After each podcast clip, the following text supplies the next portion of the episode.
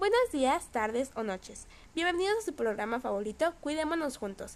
El día de hoy hablaremos de un tema muy importante, el cual es la automedicación, y más específicamente tocaremos el caso de María, una joven universitaria que enfermó de una gastritis erosiva moderada debido a que comenzó a automedicarse con Augmentin y con otro medicamento, el cual aún no sabemos qué es, pues ella lo tomó de unos frascos que no estaban etiquetados, pero en los que sabemos que había dos medicamentos, ácido acetil salicílico y paracetamol.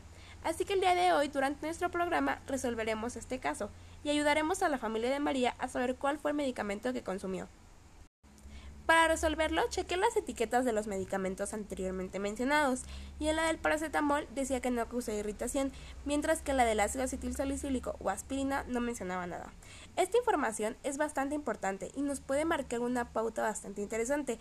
Sin embargo, yo decidí recabar más información, Así que hice un experimento en el cual metí aspirina y paracetamol dentro de jugo de limón, vinagre y refresco, los cuales tienen un pH parecido al del estómago, y obtuve que el ácido acetil salicílico o aspirina se disolvió muchísimo más rápido que el paracetamol prácticamente fue al instante, por lo que podríamos comenzar a deducir cómo actúa en el estómago. Con esta información podríamos empezar a pensar en una conclusión, sin embargo yo decidí investigar un poco más y descubrí varias cosas. Una de ellas es que la aspirina o ácido acetilsalicílico tiene un pH de alrededor de 5 y el ácido estomacal de alrededor de 2.5. Si tenemos esto en cuenta y aparte tenemos en cuenta el hecho de que María tomó estos medicamentos durante bastante tiempo, podemos llegar a la conclusión de que estos ácidos al ser muy fuertes y al tomarlos por un tiempo prolongado empezaron a causar irritación en su estómago, lo que le causó la gastritis erosiva. Otra cosa que investigué fue que el ácido acetilsalicílico se clasifica como un antiinflamatorio no esteroideo, que es un grupo de medicamentos que ha estado bajo estudios constantemente, ya que se ha visto que causan irritación en la mucosa gástrica.